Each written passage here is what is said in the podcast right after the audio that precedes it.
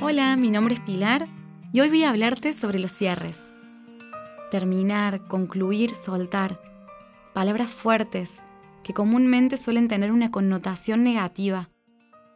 Y creo que es porque cerrar etapas suena difícil, pero es más fácil de lo que crees. Cerramos etapas cuando un nuevo día comienza, cuando empezamos a cambiar un hábito, cuando elegimos hacerlo diferente.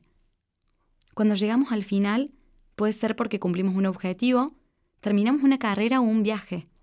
En fin, sabemos que cuando algo se cierra, también hay algo que se abre, aunque cueste creerlo. Y justamente es esa falta de confianza la que nos impide dar ese paso, cerrar esa puerta o más bien abrirla y animarse a entrar en ese vacío.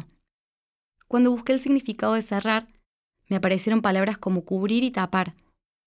¿Cómo nos cuesta ese vacío? Hay una frase muy conocida que dice que para que aparezca o suceda eso que anhelo, que deseo, necesito dejar espacio, darle espacio a eso para que entre. ¿Y cómo hacerlo si no nos permitimos soltar? Soltar es fuerte. Y sí, si desde pequeños hemos aprendido a adueñarnos de las cosas, si tenés niños cerca, obsérvalos. Fíjate cómo comienzan a apropiarse de sus juguetes. Es muy frecuente que usen la palabra mío para demostrar que tienen propiedad sobre esos objetos. Con el paso de los años lo mismo sucede con los vínculos y experiencias. Aprendemos a poseer, pero no a soltar.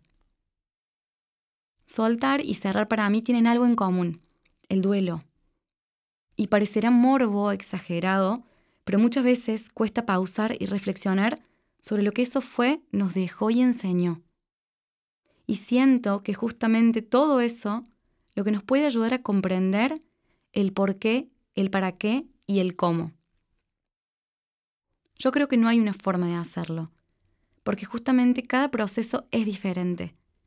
Por eso hoy te invito a recordar cuándo fue la última vez que cerraste una etapa soltaste, pasaste la hoja y avanzaste.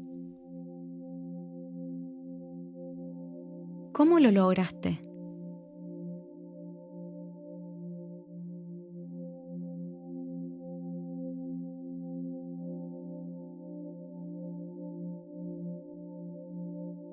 ¿Qué necesitaste?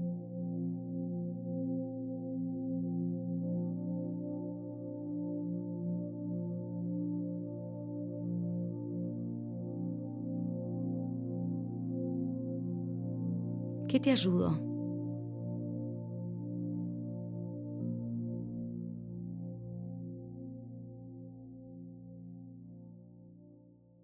Si nunca pasaste por una situación similar, te propongo que registres si hay algo en tu vida hoy que querés dejar atrás. Puede ser un vínculo, un trabajo, una conducta tuya o un hábito. Y ojo, puede ser que mañana puedas retomarlo, Date esa libertad de cambiar si así lo sentís, de liberarte de la presión de esas decisiones para siempre y soltar el control de lo que todavía no fue. Los seres humanos tendemos a ser absolutistas, porque eso nos da seguridad. Acá no estamos pensando en lo que queremos mañana, sino en lo que tu vida necesita hoy. Cuando tengas en mente eso que querés soltar, te invito a que te tomes unos minutos para responder las siguientes preguntas. Te sugiero que busques un lugar cómodo, cierres los ojos para escuchar tu interior y que la respuesta venga desde tu corazón y no desde tu mente o tu ego.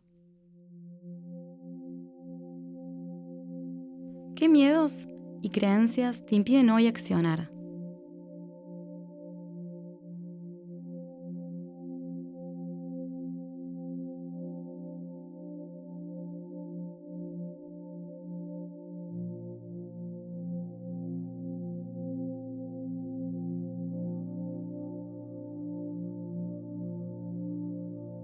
Registrarlos es para mí uno de los primeros pasos para hacer frente a este gran desafío.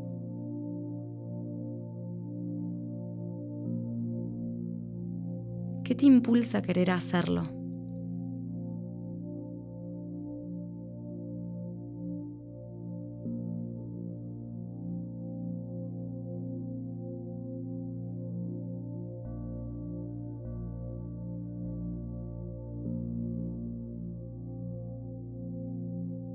Quizás no tengas una explicación lógica y está bien. Sé que puede generar cierta incomodidad no poder darle una justificación razonable a eso que simplemente ya no es vital para tu vida. Pero créeme que si sentís eso, por algo es. No lo dejes pasar.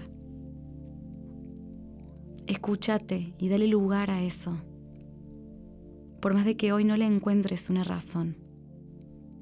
Es tu ser quien te está hablando. Permitite sentir y validar lo que tu interior te está tratando de decir. Saltar al vacío asusta. Saltar a lo nuevo da miedo, y mucho. Saltar y dejarte abrazar por la incertidumbre incomoda. Saltar no es sinónimo de soltar, pero sí animarte a enfrentar lo que venís postergando hace mucho tiempo tal vez. Saltar es entregarte, es demostrarte a vos mismo, a vos misma que podés. Es confiar en que algo mejor está por suceder. Saltar es animarte a más. Es darle la bienvenida a lo nuevo y amigarte con ese vacío. ¿Saltamos juntos? Te espero en mi próximo podcast. Si tienes ganas de profundizar más, me encontrás en las redes como Conectar con la Acción y si sentís que te sumó, compartilo.